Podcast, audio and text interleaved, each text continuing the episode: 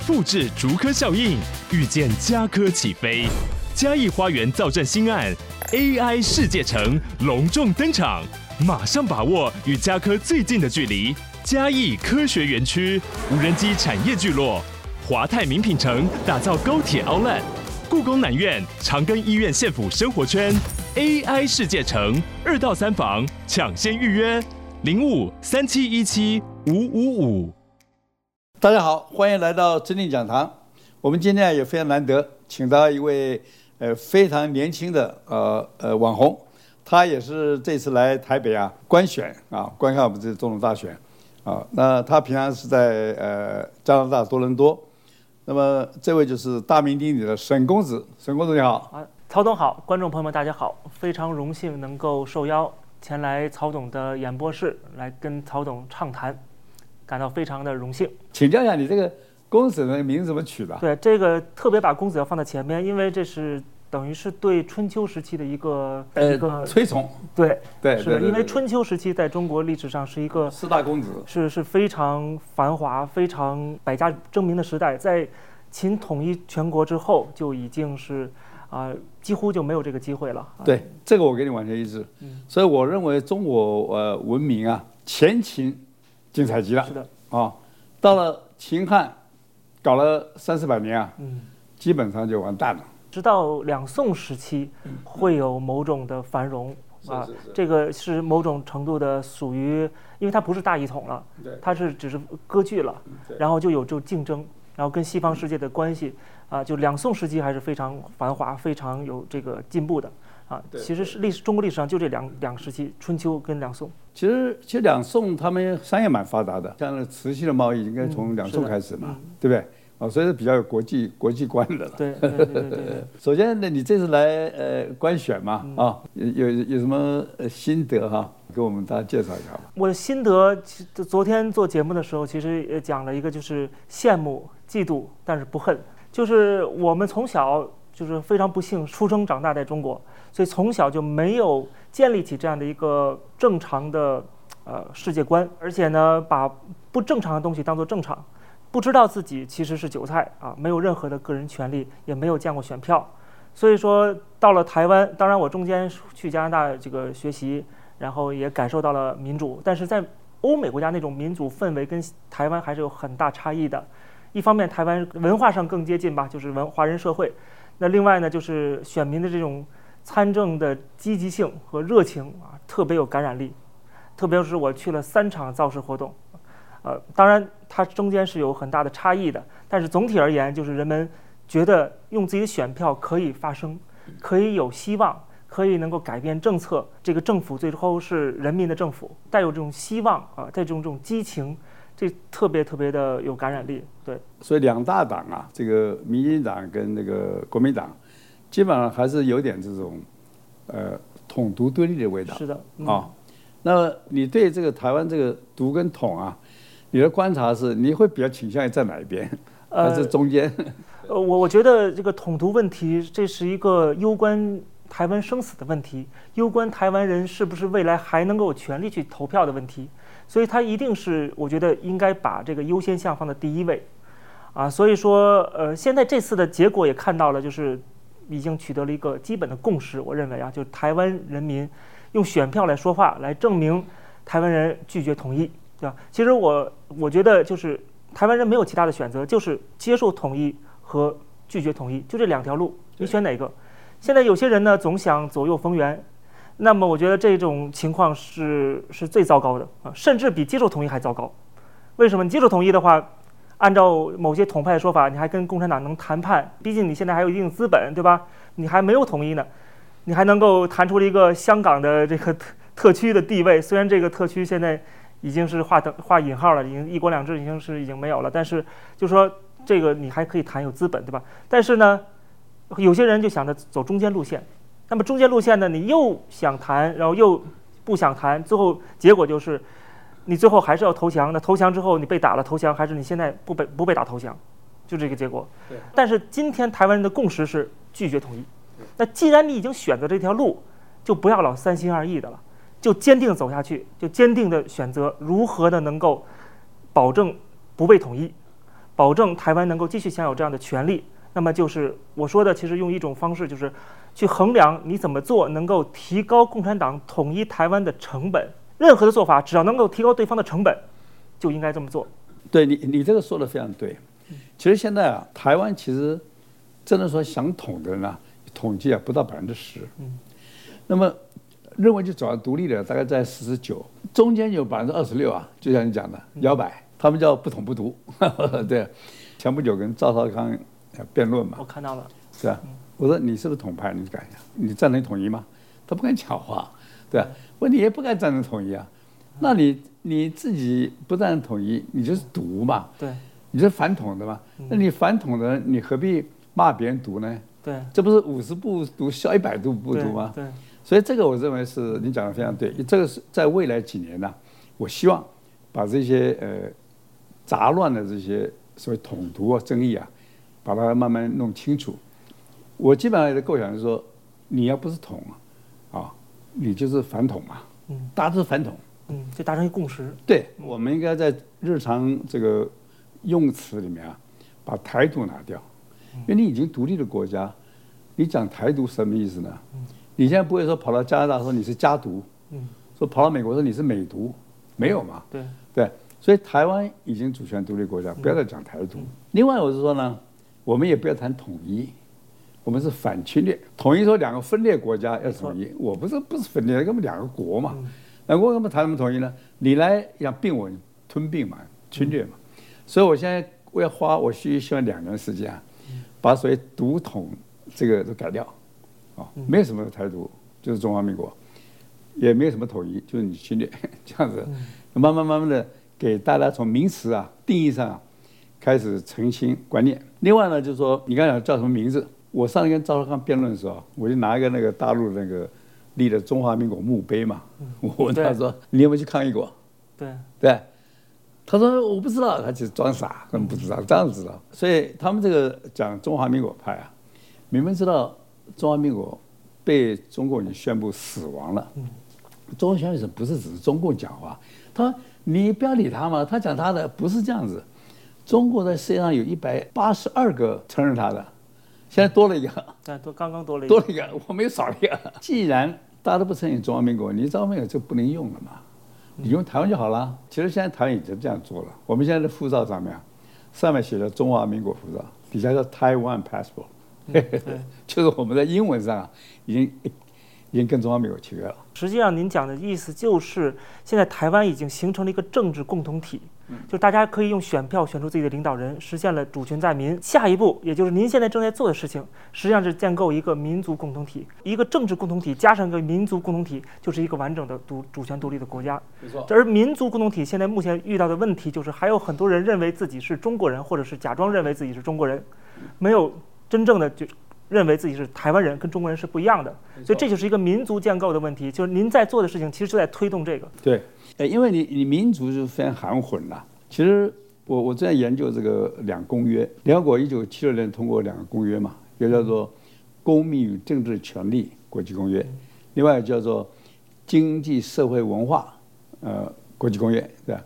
根据两个公约呢，它是讲说任何民族啊，你是有权独立的，有权自决嘛。哎，对对，这个。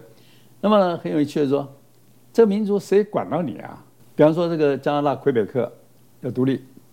加上政府不能阻挠啊，要帮他帮他办公投，嗯，对不对？苏格兰也是一样，所以我说公投好，你因为这种给你办啊，办你决自己决定嘛。所以其实台湾呢很有意思，台湾这么两千三百万人呐，他其实他已经是一个已经是很特定的一个族群了。这按照两公约啊，他绝对有权独立的。就说当然我们已经独立了，不就说假如中共认为你没独立是他的属地。他也有义务协助你独立，嗯，这两公约精神，所以我觉得我们应该以后呢，这个多讲两公约，不要再谈统独，啊，跟你互不隶属，我不跟你讲统一，你就来来来侵略嘛，对，反侵略，哎，赵少刚这这个竞选的时候，居然说了一句话让我非常惊讶，就是他说这是内政问题，说这是不是国与国的问题？那如果你把这样的定位的话，你的意思是说？未来发生战争那是内战，那美国不应该无权介入内政，那就是在害台湾啊！那台湾就完蛋了嗯嗯啊！所以我说，台独不会引起战争，嗯这种内奸呐、啊，把中唐推到内战的这个陷阱里面去，这才用于战。因为他们的政策是在降低共产党统一台湾的成本，共产党就觉得哎有可乘之机，而且还能里应外合，他就会真的这么做。如果台湾能够坚定地说我们做好了万全准备，有本事就来，他反而胆怯，反而可能不敢去发动武力，而且有美国、日本的支持。这个关键在哪里？说美国、日本支持你啊，基本上，你你不能说你是内内政。对，你台湾人像赵少康这种说这是内政，完了，嗯，反而你跟美国、日本讲你不能来帮我，那你不是等死吗？所以这种人就比较麻烦。我要花两年时间啊，把这些莫名其妙的说法，通通把它把它导正啊，要花点功夫。那么另外我请教一下，就说很多台湾人啊被中共骗了，什么统一是民族大业，这个你的看法是怎么样？什么统一民族大业？这有个前提条件，就是他认为中国台湾、新疆啊、西藏啊、香港这全部都是一个民族，都是叫中华民族，所以中华民族就必须统一，它要实现一个民族国家。但问题是，这种中华民族这个民族，它不是一个真正的民族，对，它是为了它的政治目的编出来的一个中华民族。因为当时要实现中华民国，所以他就弄个中华民族，因为他要证明自己是一个民族国家。因为民族国家是当时十九世纪、二十世纪一个大的潮流，因为当时要打破各种。呃，这个帝国嘛，帝国瓦解之后，各个民族建立自己的民族国家，这是从欧洲传过来的理念。当时要配合这个理念，所以刚才我讲到的，就是台湾是正在形成一个新的民族，建立自己的民族国家。对，对我觉得这个是要打破这个迷思，就是台湾跟中国不属于中华民族，这是个假的议题。没错，所以我要讲说这个中华民族，其实我在大陆也常常跟他们讲，你们讲中华民族怎么定义？讲的难的就是菜，对，根本根本不算定义。蒙古人什么在外蒙就蒙古人，在内蒙叫蒙，就是中华民族。按照了两公约啊，民族可以自决啊，呃，起码什么蒙古，啊，蒙古自治区蒙古人嘛，宁夏自治区回族，新疆是维吾尔自治区是维吾尔族，西藏是藏族自治区，广西是壮族自治区，对，这些都都是民族可以独立，都是民族嘛，都可以独立，是，对。那么现在现在当然有人说法说啊，我这个 要统一啊才能强大。其实我觉得农业时代思维是的，工业时代啊，其实是现在全世界国民觉得最幸福的都是小国。嗯，啊，你看每次调查，冰岛啊，呃，挪威啊，丹麦、瑞士还有荷兰，小国好治理。你看加拿大的治理就美国比美国好得多。其实每家都是一种呃延续了过去的一个封建时代的这种传统，他们的很多地方自治是非常呃非常成熟的。他基本上你你总统管不了州长，包括在加拿大英文里边，省长的英文和这个总理的英文是非常接近的啊，一个是 Prime Minister，一个是 Premier，就是基本是是一个意思。还有就是每个省的部长。其实是应该说厅长啊，他的英文就是联邦的部长，都是 ministers，所以他就等于是一个省就是一个国家，等于是这样子的一个概念。对对对对，好像好像美国一个州长 governor，对 governor，对 governor，对 governor 就是总督的意思。总督的意思，实际上它是有一种封建的一种传统在，就是还是一个自治的问题，就是它是地方自治，州长可以不鸟总统，甚至一个。市长可以不理不理总统，对，所以说各州各州的法律，各州各州的税率，嗯，其实基本上也不是大一统的。对，美国加拿大都不属于大一统。大一统这个观念，基本上还是以前农业社会帝国的观念。这个大一统，它一定是专制大一统，它不可能是自由的大一统。自由的大一统就不叫大一统了，对对，那就变成了像欧盟这样的。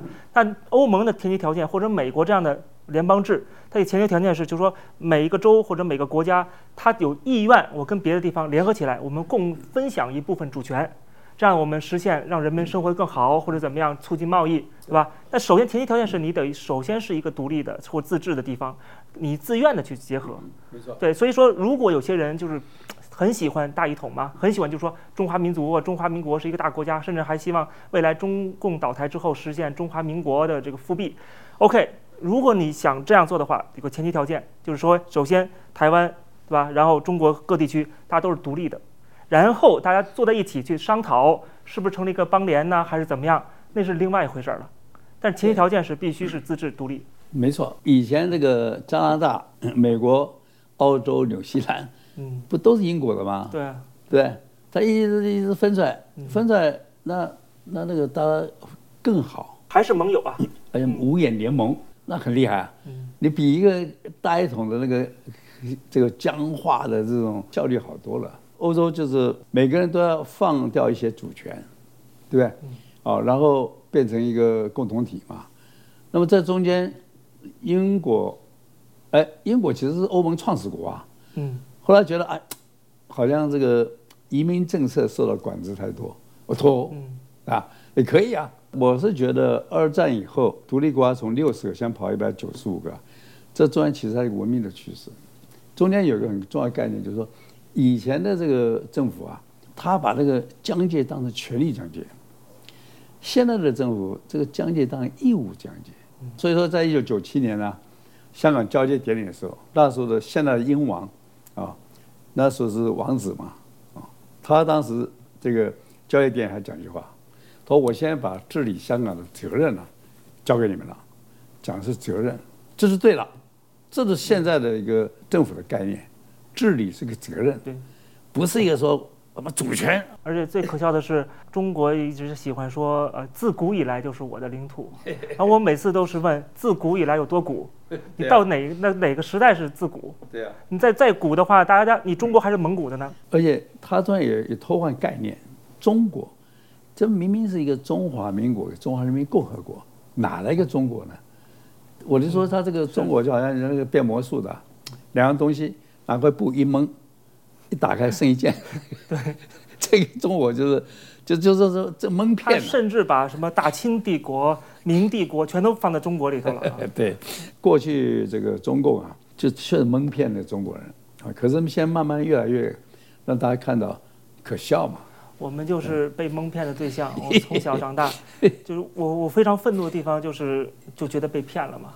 所以我为什么愤怒，就是这个原因。到到了加拿大。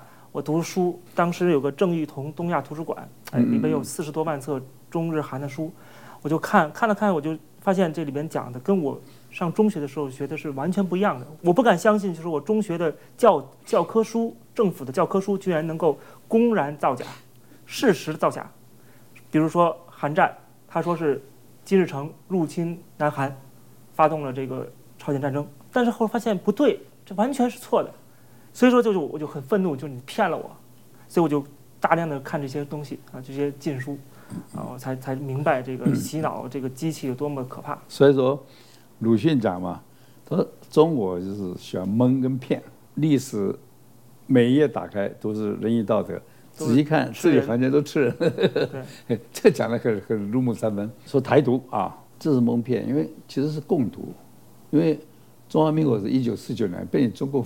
独立分裂出去了，那怎么是台独是共独啊？对，对不对？另外一个很有意思说，说他这台湾自古是中国领土，可是你去看中国老百姓，没有人有任何一分一寸领土，对不对？对，没有人有地权啊，对不对？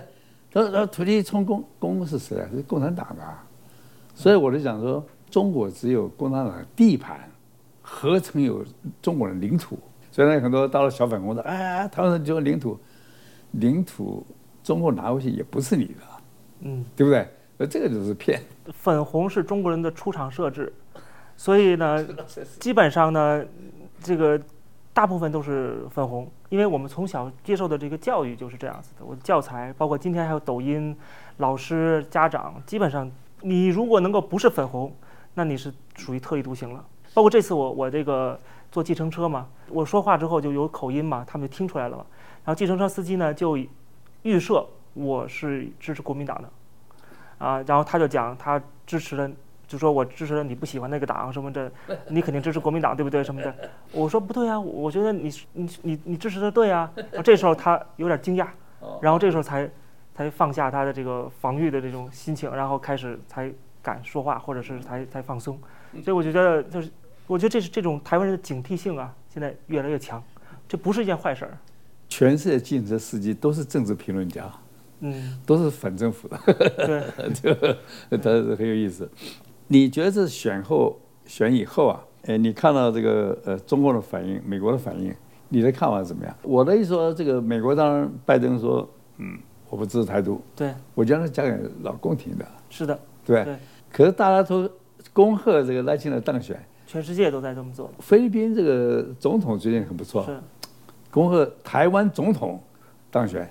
澳大利亚政府的官网，它的那个发布的没有 Republic of China，没有中华民国，它就是台湾，台湾 election，就是讲的功课，对。对。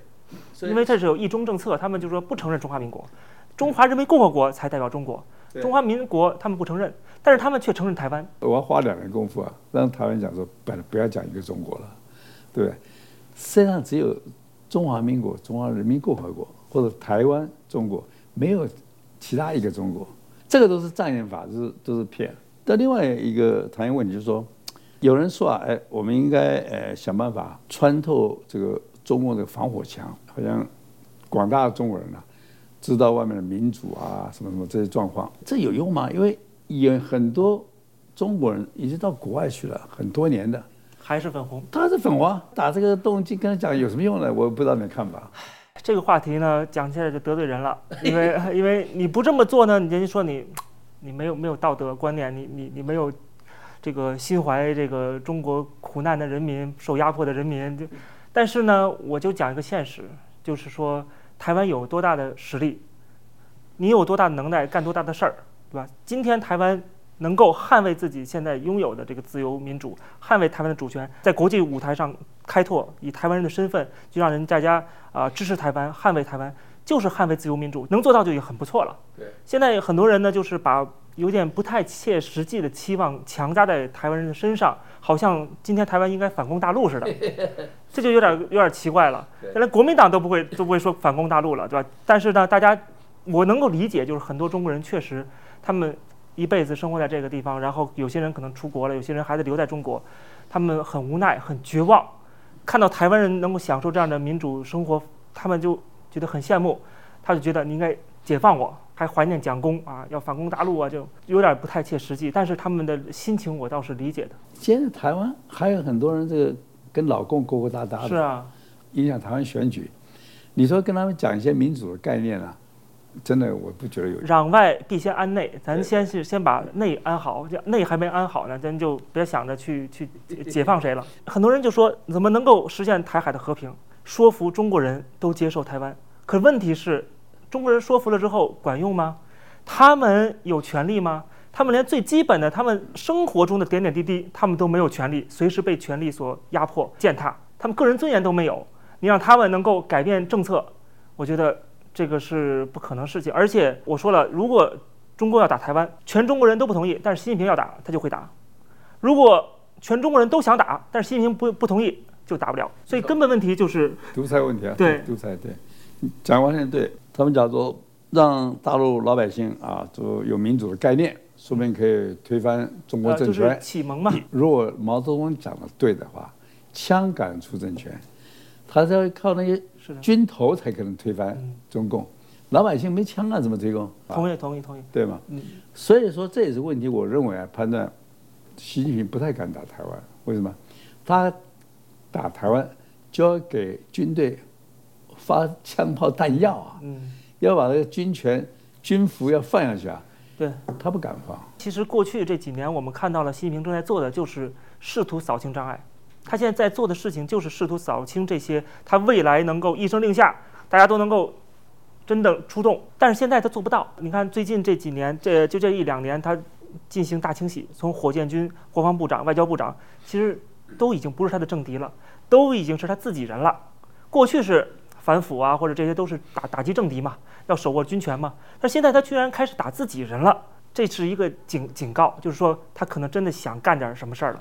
你把老的排掉，技能上来还排掉，再用新人，这可能他是一个为这个恐怖统治啊，他的手段，以这种手段得到的这个控制权呢、啊，能不能对外，其实这个呃，也是也也是一个疑问呐、啊。就他说这个所谓的这次台湾选举不反映台湾的主流民意吗？他他说这个话实际上就是给自己找台阶下，因为他如果真的符合台湾民意了，说明全台湾人都是台独了，那你打不打？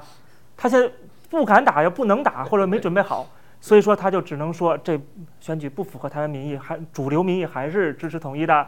这样的话，其实给自己台阶就就不用打了。所以我我二十年前就开始啊，我提个构想，我说啊，如果老公真的有意思要和平统一，很简单，你把和平的方案拿出来，送到台湾来，我帮你办国民投票。哦，国民投票大家觉得很好，就可以继续谈嘛。不好，请你回去修改，十年八年再来，再来一次。这个就是我当时设计觉得很妙。第一个。请你要想提所谓的统一方案，代表你承认我是独立的。你拿来叫我的这个老百姓国民投票，代表是主权的，主权在民嘛。嗯。我也跟大陆说，哎，你不是和平统一吗？这是唯一的方法。是。我将他一军。对。其实这一军呢，呃，有的人看了就觉得很妙，大陆有人看出来说这是包藏祸心。其实大陆还很多的学者啊，认为我是不错的。他他们那个，我看的中共的这个说法就是，台湾的未来就不是由是必须要有人民来决定，但是不是台湾人，而是全中国人。对。但是问题是你全公中国人搞过投票吗？对，这个我也讲过。我在呃厦门那个大学台湾研究院嘛，跟他们讨论这个问题嘛。嗯。他们一开始说不行，主权问题不能公投。我说没有主权问题啊，你不是台湾是同胞吗？同胞表示台湾在中国人手里啊。哪来主权问题了？美国占领台湾也许有主权问题。他们说嗯也对。后来他们就讲了，十四亿人去公投。我说你不要胡闹好不好？十四亿人公投，那你将来完了，上海市要选举市长也十四亿公投，那重庆选个市长也十四亿公投，那到底是怎么回事啊？所谓投票权是谁受了影响，他投票；没受到影响的，你这个干嘛投票？你你二零一九年我看香港的情况。共产党太不守信用了，嗯，手段太太流氓了，跟他们谈下去害了台湾人。是，所以后来我说，我这个不谈了，而且我赶快回台湾。我我本来有新加坡国籍嘛，把它放弃，呃拿回台湾国籍。我在香港住了三年啊，在香港中文大学读了一个 master，对对对对，啊，所以我经常会跟香港人讲一些他们不太爱听的话，但是他们觉得很有道理的，就是香港人应该反思。当时为什么大家都愿意回归，都想去做中国人？那你想去做中国人的意味着你想被共产党统治，你觉得被共产党统治是好的？那现在你就在被共产党统治。你既然想做中国人，那就是那就享受中国人的待遇。什么中国人什么待遇呢？韭菜。所以说这个他们自己也有责任。当然了，你说当时他们抗争管不管用啊，或者怎么样，那是另外一回事儿。但是就是大多数香港人还认为自己是中国人。所以他们呢，最后结果就是他们确实变成中国人了。然后现在想起来，哎，我不应该是中国人。然后开始搞港独啊，还是什么建立什么民族党啊，什么就开始想起来了，我这应该学台湾人，拒绝承认自己是中国人，对吧？但是这个很晚了，已经晚了。二零二零啊，香港这个抗争确实帮了台湾大了忙。嗯。把那个蔡英文高票连任，这是真的是感谢香港人了。